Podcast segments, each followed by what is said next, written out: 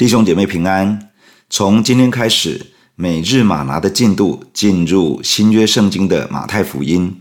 愿神透过这卷福音书，帮助我们认识救主耶稣基督，帮助我们经历神的权柄与大能，帮助我们建立与神之间真实美好的关系。让我们先一起来祷告。天父，我们感谢你赐下圣经神的话语。让我们透过圣经可以认识你，主求你赐福在我们的身上，将赐人智慧启示的灵丰富的赐给我们，使我们可以真认识你，领受真理，领受你要对我们的生命所说的话。主，愿你的话像两刃的利剑进入我们的生命中，使得我们的生命得到自由更新，可以更有力量的来跟随你。谢谢你听我们的祷告。奉耶稣基督的名，阿门。福音的意思是好消息，对不同的人而言，好消息可能是不同的内容。然而，是不是好消息要看问题是什么。对于贫穷的人而言，解决生活的艰困是好消息；对于财务窘迫的人而言，有钱是好消息。对于关系破裂又渴望恢复的人而言，能够修复关系是好消息；对于大环境不满的人，政权的更替可能是好消息。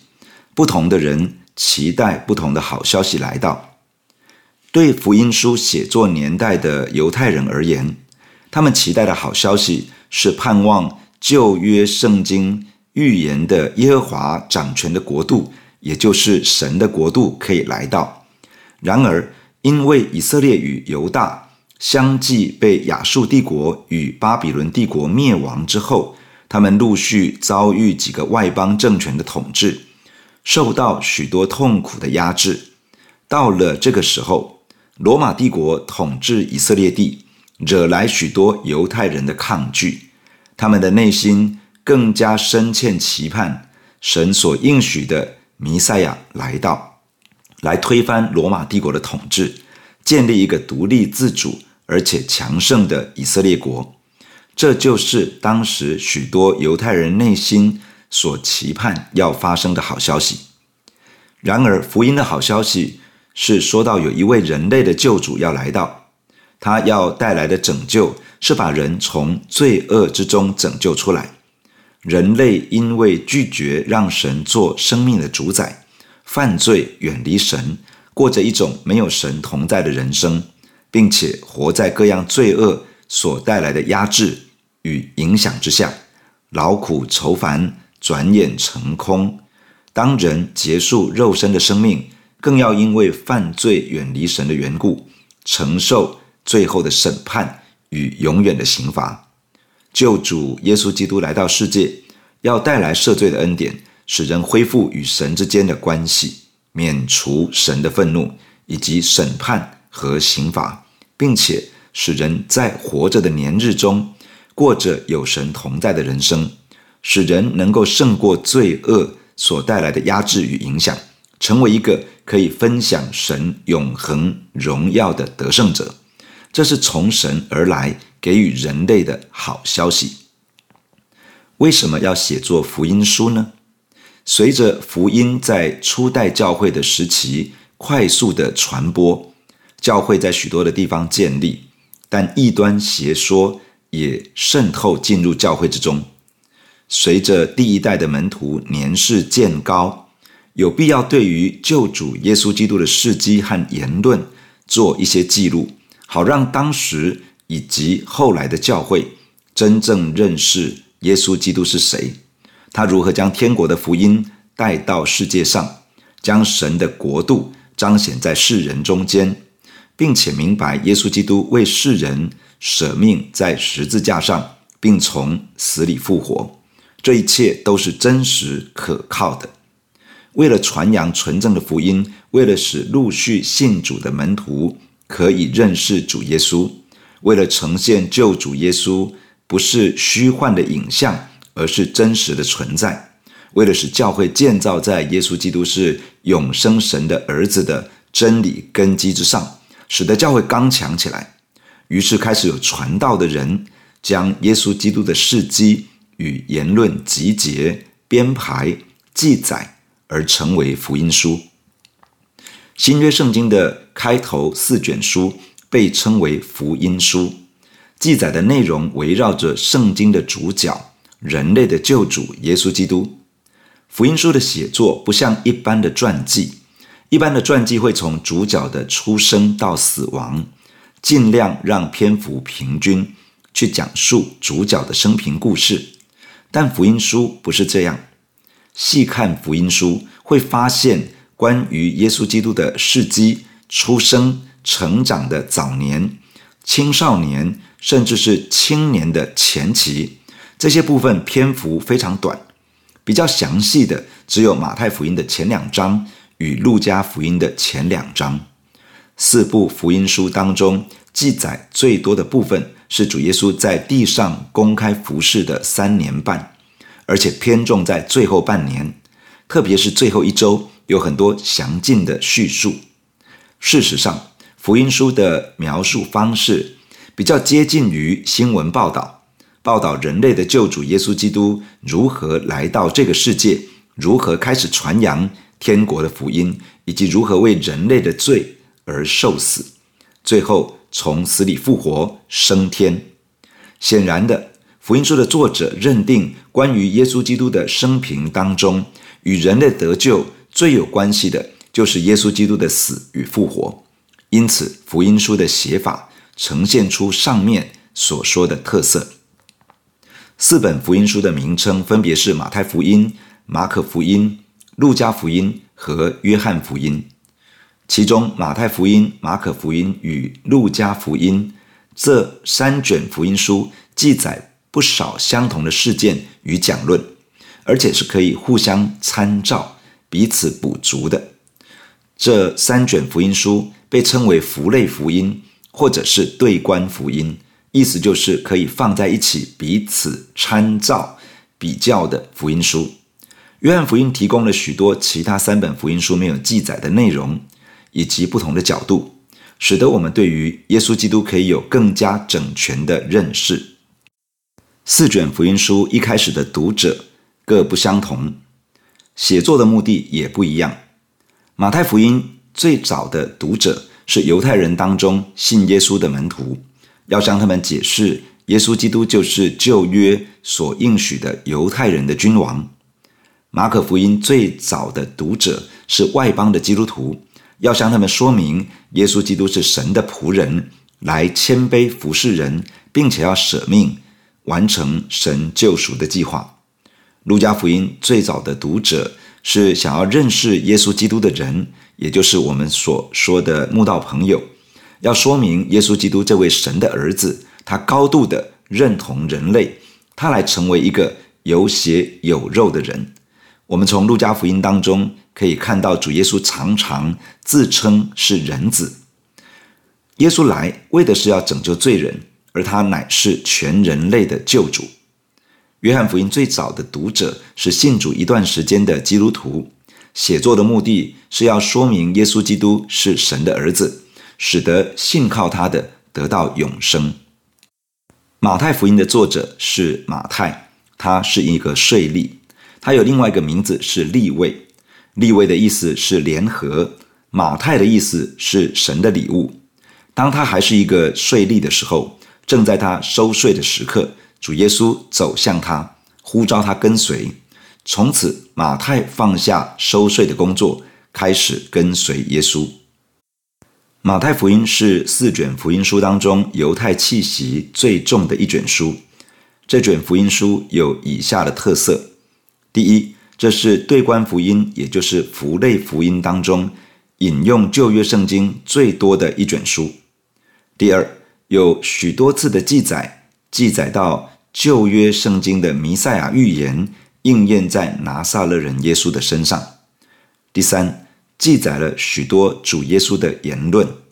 第四，非常注重数字的结构。第五，对于教会的组织与任务有较多的记载。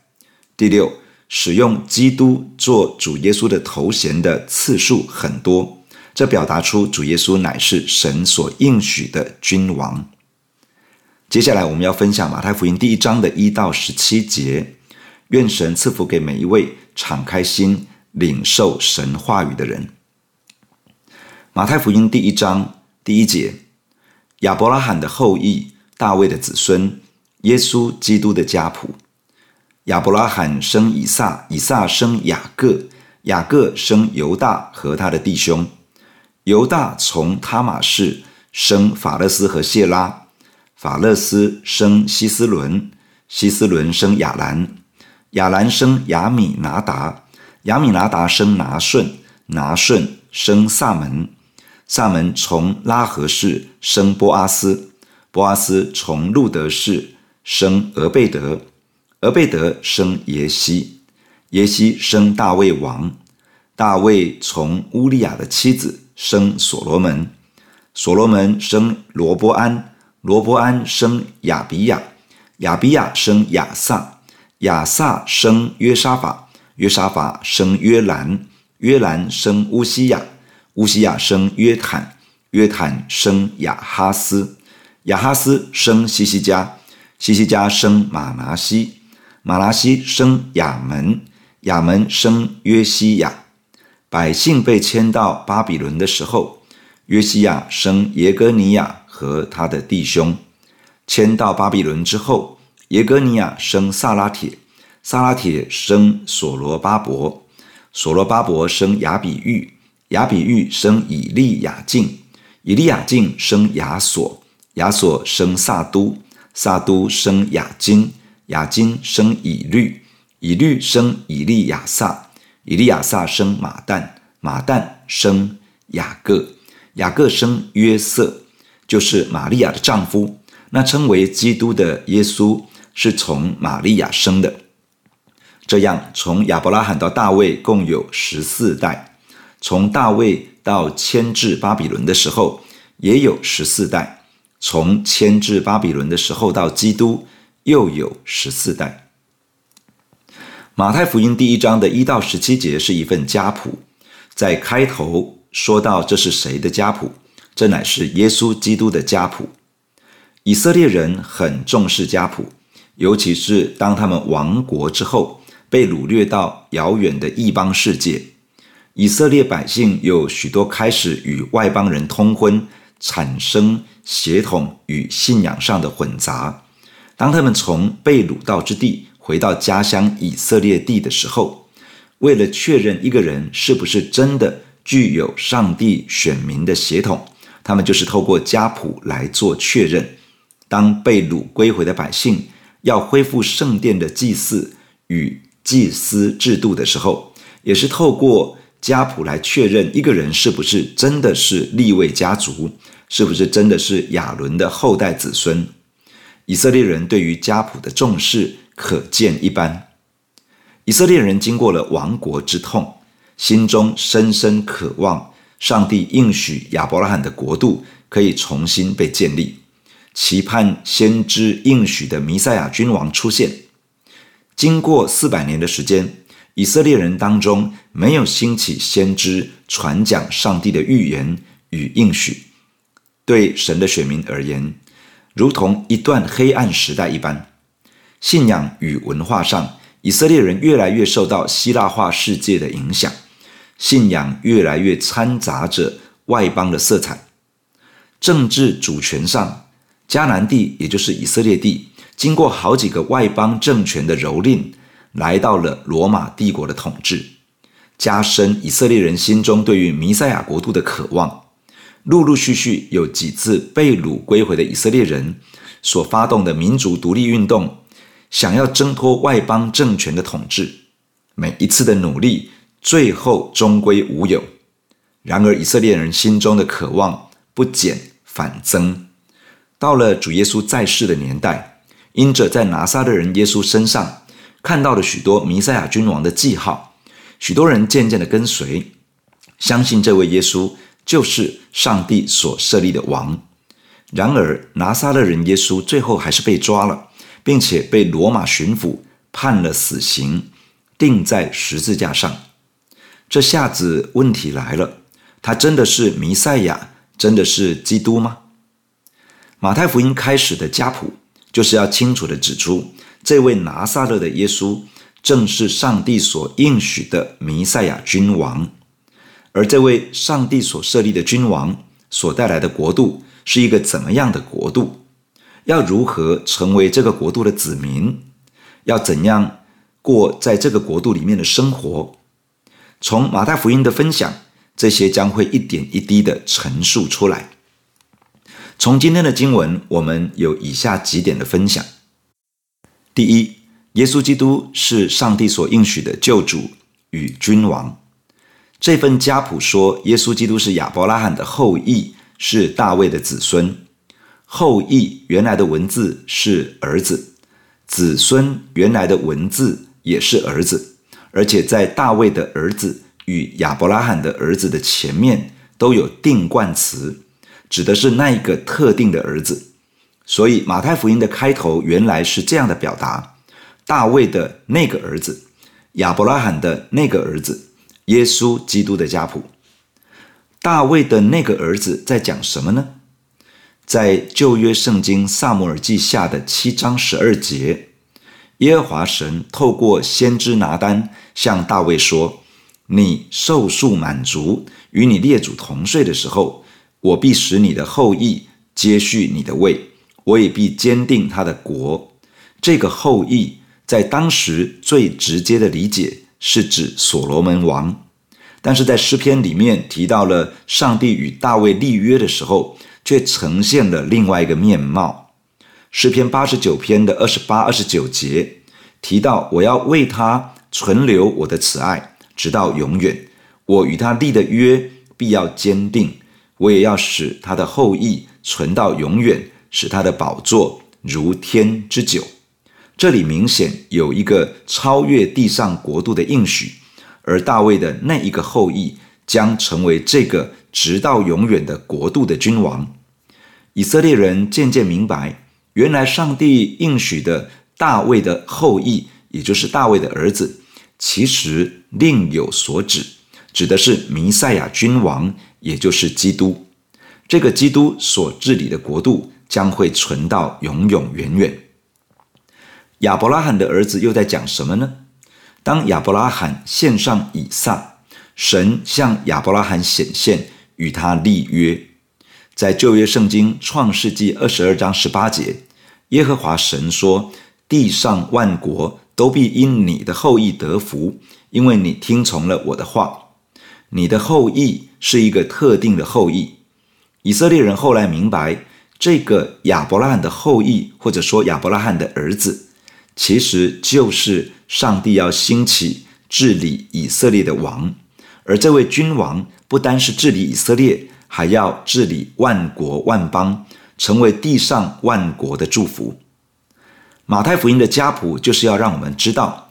拿撒勒人耶稣，这位以色列人等候已久的君王、拯救者，也就是救主，他不只是以色列人的君王与拯救者，他要成为全世界各国的君王与救主。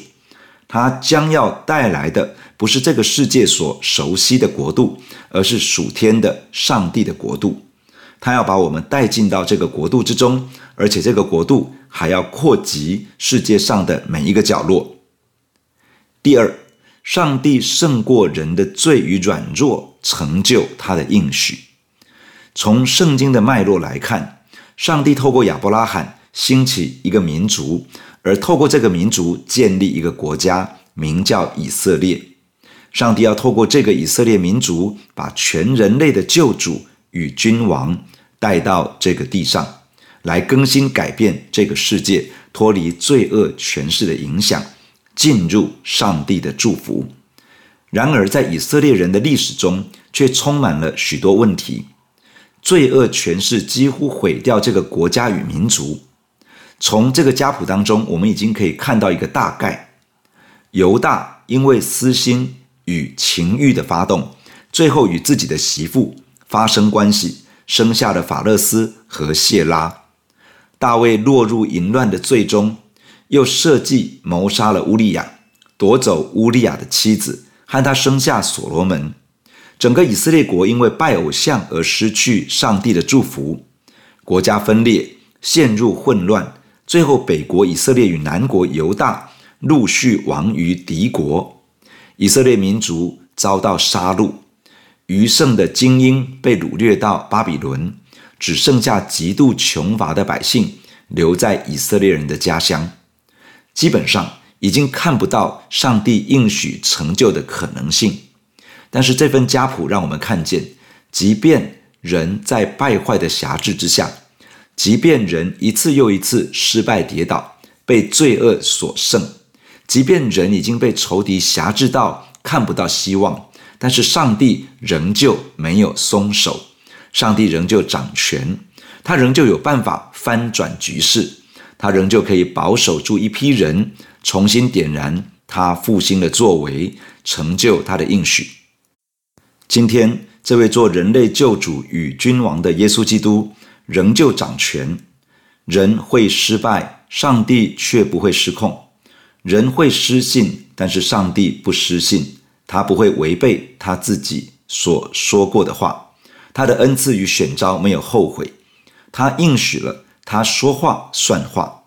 不论你我落在多大的软弱与困境之中，当我们回头信靠他，他都能够施行拯救。把人从罪恶的权势之中拯救出来，把我们带进到上帝的国度里面，进入神国度的祝福中。第三，上帝眷顾各式各样的人，并且能使用他们。古代以色列人的家谱通常只列出男性，但是在这份耶稣基督的家谱当中，除了玛利亚之外，还列出了四位女性。这四位，第一个是他玛，他是犹大的长媳。犹大想要发泄情欲，寻找嫖妓的机会，没想到竟然和自己的媳妇发生了关系。第二个是路德，她是以色列人所瞧不起的摩押女子，随着婆婆拿俄米到了以色列地，最后嫁给了波阿斯。接着是拉合，她是耶利哥城的妓女。是一般社会大众所不耻轻看的人。最后是乌利亚的妻子，也就是拔示巴。她原来是乌利亚的妻子。大卫与拔示巴犯下淫乱罪之后，又设计谋杀乌利亚，并且娶了拔士巴。这里描述拔士巴是乌利亚的妻子，就是要点出这样的事实：女性进入弥赛亚耶稣基督的家谱。显出神并没有重男轻女，这些原本被以色列人看不起的外邦女子，得以成为救主耶稣基督肉身的先祖，表示神对于外邦人的眷顾。道德行为不及格的人，仍旧有机会被神使用。神并没有轻看任何一个民族，也不轻看任何出身背景的人，他也不因为人曾经犯错就拒绝这个人。不论你是谁，不论你做过什么，不论你的过去是如何，神都邀请你进入到他的救恩之中，要赋予你的生命新的意义与价值，成为被神使用的器皿。弟兄姐妹，让我们一起在神的面前来祷告。首先，让我们献上感谢的祷告，因为耶稣基督是神所应许的救主与君王，我们的神胜过了人的软弱与罪恶。能够成就他的应许，我们的上帝眷顾各式各样的人，而且能够使用每一个人。让我们一起献上感谢的祷告。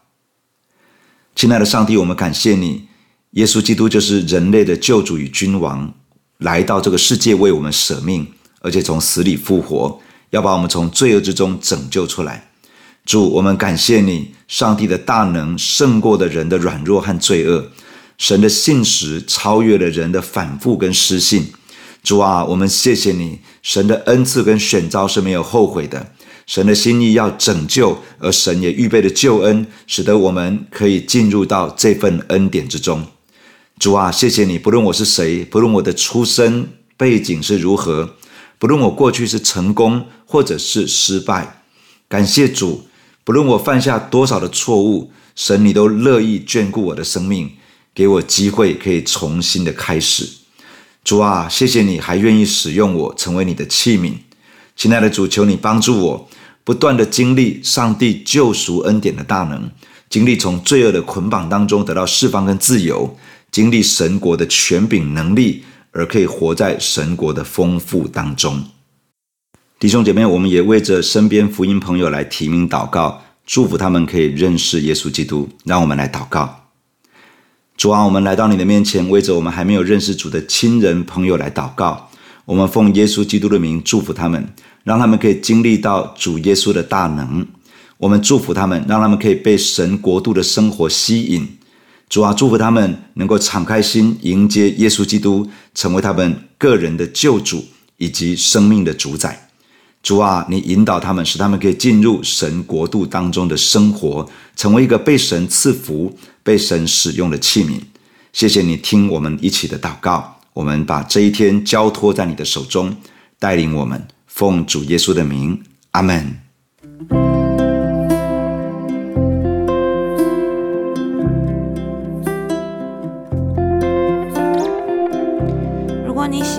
的分享，欢迎按赞、订阅、开启小铃铛。愿神的话每一天成为我们随时的帮助。你也可以把连接传给需要的人。愿上帝祝福你，阿门。